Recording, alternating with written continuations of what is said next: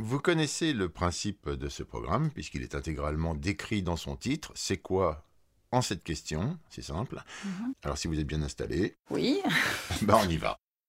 C'est quoi cette question? C'est quoi cette question? La rentrée littéraire.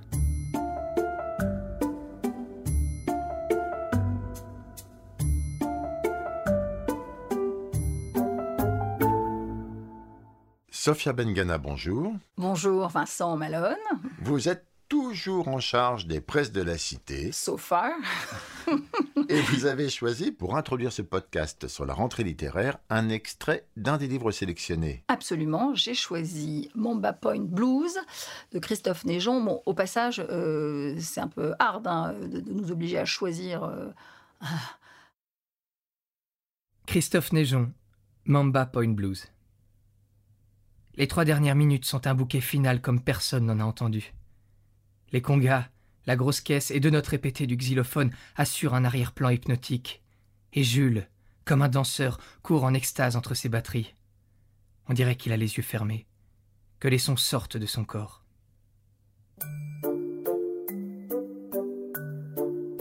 Question 1.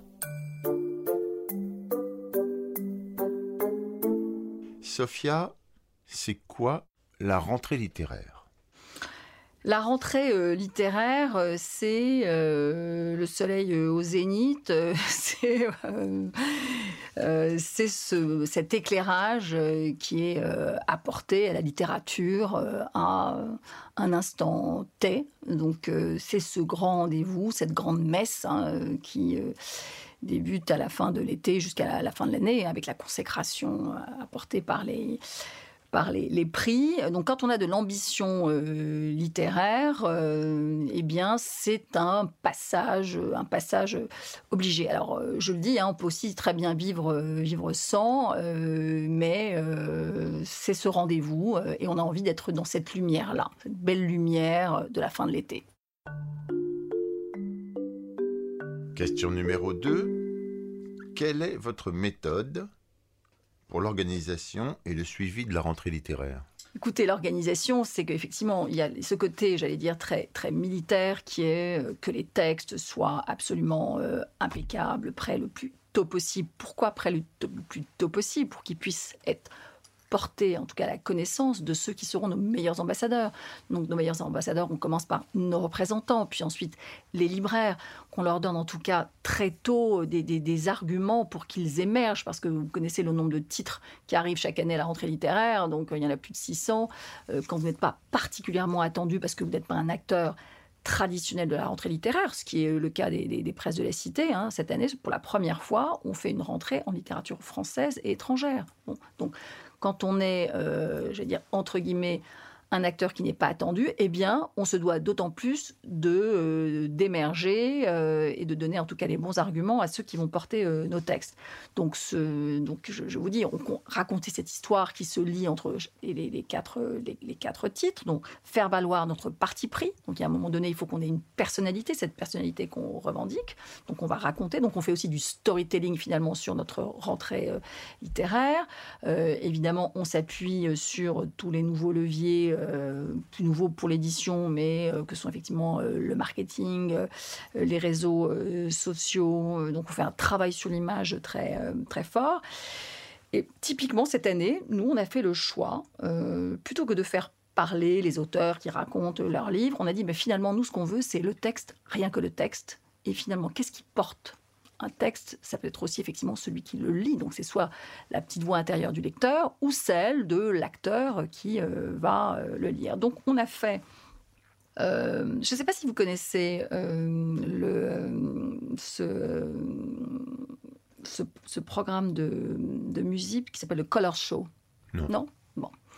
C'est un concept qui est né à, à Berlin, où le principe, c'est qu'à chaque fois, vous avez un chanteur exactement derrière un micro comme le vôtre, dans une espèce de, cube de couleurs. Et en fait, on ne prête a rien d'autre qui ne parasite son, son, son tour de chant. À chaque fois, c'est associé à une couleur.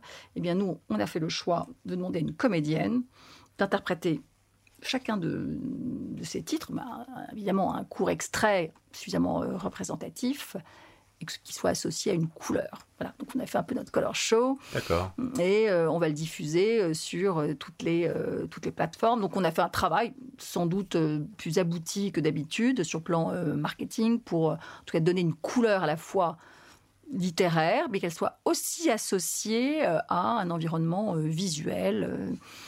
Voilà. Et, euh, et puis ensuite, je, je- la, la, méthode, c'est on prend euh, ben, notre bâton de pèlerin et euh, on essaie de convaincre les journalistes. Ça, c'est la première étape. On essaie d'allumer ces petits feux. Et on espère vivement qu'ils vont prendre, s'embraser, pour faire en sorte que voilà, nos, nos, nos, livres, quand le soleil est au, au zénith, eh bien, euh, brillent de mille feux et qu'ils aillent à la rencontre effectivement de leurs lecteurs. Et qui sait, seront distingués par euh, des prix.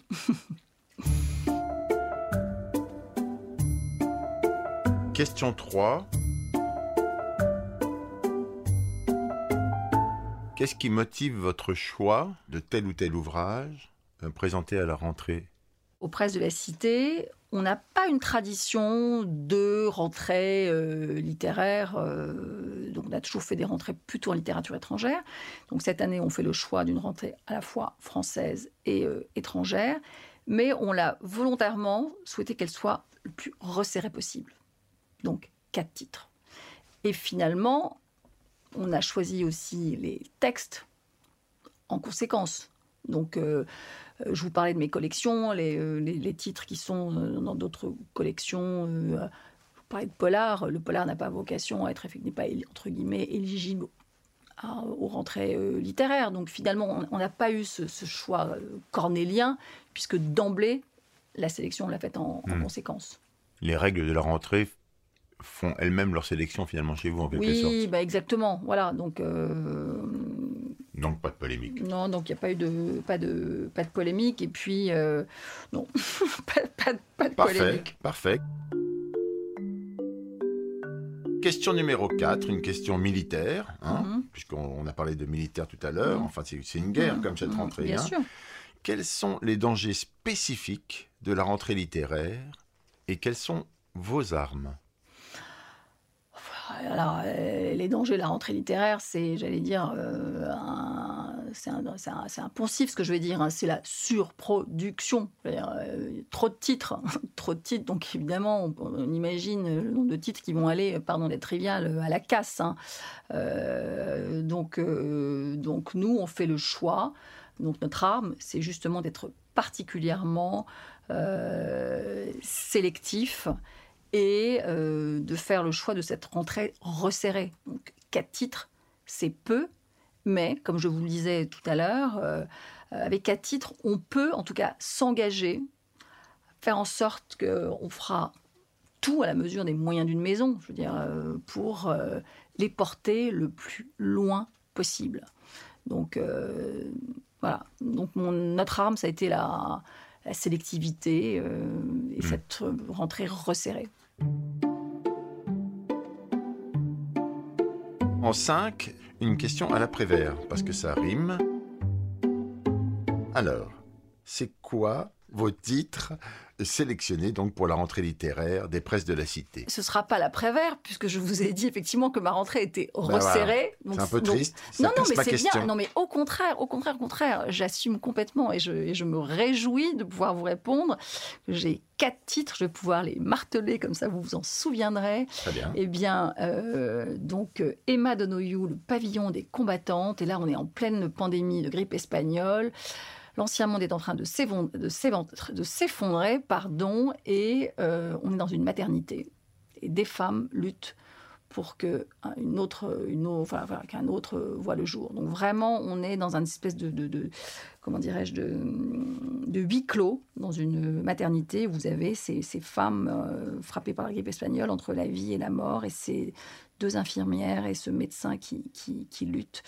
C'est pas un peu flippant avec la non. Covid, tout ça, qui, qui, qui, Mais vient, qui vient de- qui Non, nous frappait mais, également euh, ce qui est, non, mais ce qui est incroyable, c'est que l'auteur Emma Donoghue a, a en fait eu l'idée de ce, de ce titre en 2018. Donc on ne parlait pas de, de, de Covid à l'époque, parce qu'effectivement c'était une date anniversaire de la grippe espagnole. Et elle a eu envie de nous emmener dans ce, dans, dans ce huis clos, confronté à ces femmes hors, du, hors du commun qui luttent pour, pour, la, pour la vie. Ensuite, on a, euh, donc ça c'est un roman étranger, hein, puisque Emma Donoghue euh, est euh, dublinoise. ensuite, vous avez un roman français, donc D'une île à, l'autre, de Patrick, Patrick. Donc, et là aussi, la dimension historique du, du roman ne va pas vous échapper. On est au lendemain de la de la Seconde Guerre mondiale, pardon, en 46, une jeune lituanienne qui vient de vivre le pire et l'horreur que vous pouvez, imaginer, décide avec son euh, mari de s'embarquer à bord de ces paquebots qui traversaient l'Atlantique pour aller aux États-Unis. Donc, et, là, ils, arrivent en clandestin sur ce, sur ce bateau. Elle ne retrouve plus dans le tumulte d'arriver sur ce bateau son compagnon. Et euh, elle est enceinte elle mettra au monde à bord un enfant. Elle ne parle pas euh, anglais, elle est prise en charge par euh, ce monde qui, qui occupe ce, bateau hors du commun. Et là, on croise Cerdan. voilà, c'est la, la petite histoire qui rencontre la grande histoire. Et on suit le destin. Donc, je ne vous révélerai pas effectivement l'issue du, du, roman. Et on suit le destin de cette jeune femme qui, à la fois, raconte son histoire et rêve de cette terre américaine où elle espère avoir une autre, une autre vie. Deux livres, deux bébés déjà. Vous avez raison, absolument, effectivement, des destins de, femmes, de, maternité, euh, de transmission euh, sans doute aussi. Euh, une blues dont je vous ai euh, parlé, donc de Christophe Néjon. donc là, on, va suivre le, destin incroyable de, Julius, ce jeune percussionniste sénégalais qui est dans les tranchées de l'Est pour accompagner le régiment noir américain. Il sert de traducteur. Et là, euh, on est à l'aube de l'armistice, il connaît un grand amour, euh, et puis finalement il doit quitter la France, il part aux États-Unis, euh, il se, on est dans l'Amérique des années, des, années folles, il traverse l'Amérique, il va, il joue dans des groupes de, jazz, il croise sur son chemin incroyable Joséphine Baker qui l'embarque dans sa revue Nègre, elle l'emmène à Paris où là il se lie d'amitié avec donc Graham Greene, il est en dans une expédition périlleuse euh, en Afrique, mais il cherche, il est sur les traces de cet aïeul, euh, ce, cet aïeul, ce Julius, euh, qui a été l'un des premiers grands reporters noirs. Et à travers donc cette quête, il comprend l'histoire de ces de ces esclaves américains affranchis qui décident d'aller en Afrique créer donc ce, pays, ce nouveau paradis, le, le Liberia, et qui deviendra finalement un véritable cauchemar. Euh, donc on suit Julius de 18 jusqu'au début des années 80. Euh, Merveilleuse euh, épopée et histoire. Enfin, un quatrième roman donc d'une auteure. Donc on a deux auteurs eux et deux auteurs, donc deux femmes, deux hommes, deux auteurs français, deux auteurs étrangers. donc c'est aujourd'hui comme hier de Mary Beth Keane. Euh, là, c'est l'histoire de deux familles. Euh, c'est l'histoire de l'Amérique des années 70 aux années 2000, euh, deux familles de, flics et ces deux enfants qui se sont connus, qui se connaissent tout petits, liés par ce lien, et une tragédie survient ils sont euh, séparés et n'ont finalement de, cesse que de se, retrouver. C'est euh, évidemment, je ne vais pas tout, tout, tout, vous raconter. Ce sont à la fois, c'est un livre sur les liens euh, indéfectible sur euh, la fragilité, euh, la fragilité du, bonheur, euh, la résilience. un livre très attachant qui vous prend et qui vous habite longtemps, où chaque personnage occupe sa place, les, personnages secondaires sont vibrants. Mary Beth Keane, pardon, est vraiment un très grand, un très grand auteur, un très grand, très grand talent. Nous passons à la question 6, qui est curieuse, comme toujours, euh, de savoir quelle est votre meilleure surprise à la rentrée littéraire et votre plus grosse euh, déception? Alors là, euh, je ne vais pas vous dire c'est une question à la noix, comme je vous l'ai dit tout à l'heure. Si, si, allons-y. Alors, c'est une deuxième question. D'habitude, c'est la septième qui est une question à la noix. Non, mais, mais, euh, écoutez, ce que j'aime dans ce métier, c'est qu'effectivement, on n'a que des, que des surprises. Donc, les déceptions, je ne sais pas ce que ça veut dire. Très bien, mais très bien, pas de problème. Donc, pas de problème. Et puis on ne, puis on on on ne lâche rien. non, mais évidemment, on est dans une quête perpétuelle de, de, de reconnaissance pour nos, pour nos auteurs. Et finalement, évidemment, on cherche les prix, mais ce qu'on cherche surtout, c'est la reconnaissance du public. Parce que voilà, c'est ce prix-là qui, a le plus de, qui a le plus de valeur, en tout cas à, à nos yeux, à mes yeux. Et enfin, la septième question, donc la question, la vraie question à la noix, c'est quoi la question que j'aurais dû vous poser, Sophia, sur cette rentrée littéraire? Voilà, parce qu'on reste dans le registre des questions à la noix. Hein. Alors, sur quel auteur vous misez? Bon, d'accord. Sur quel auteur vous misez pour cette rentrée littéraire? Je m'abstiendrai bien de vous dire quoi que ce soit, parce que généralement, regardez d'ailleurs, c'est toujours intéressant de regarder les, livres qui, euh, soit qui décrochent des prix, euh, soit qui rencontrent un succès incroyable. C'est jamais ceux auxquels finalement les éditeurs ont pensé. Donc, ce qui est formidable, c'est qu'on est dans un, on exerce un métier euh, où la part de la surprise est, immense, et c'est ce qui nous donne aussi un immense espoir. Donc, voilà. Très bien, Sofia Bengana, c'est fini. Reste qu'à écouter ensemble l'extrait que vous avez choisi pour conclure ce podcast. Le pavillon des combattantes de Emma Donoghue. Euh, autant j'aimais bien l'idée d'avoir finalement deux textes euh, avec euh, des atmosphères vraiment différentes. La première donnait la part belle à la musique, puisque les tambours et donc les percussions. Et là, on est dans le huis clos de cette maternité, on est plutôt au plus près des battements de cœur euh, de ces femmes et de ces enfants que l'on attend. Euh, on est dans une euh, dans un espèce, je vous disais, ce, huis, clos de cette maternité où tout peut, tout peut basculer et où ces, ces, femmes donnent tout pour sauver la vie. Donc euh, j'aimais bien l'idée de ce contraste entre les, deux textes, euh, même si, comme je vous l'ai dit, c'était un choix cornélien. Emma Donog, le pavillon des combattantes.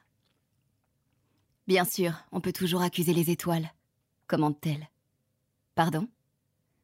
C'est le sens du mot influenza, l'autre nom de la grippe influenza delle stelle, l'influence des étoiles.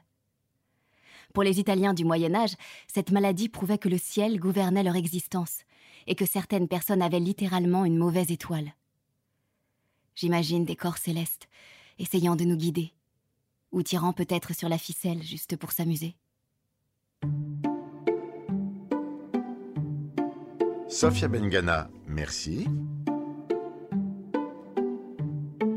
Il n'y a pas de quoi. Vincent Mais si, justement.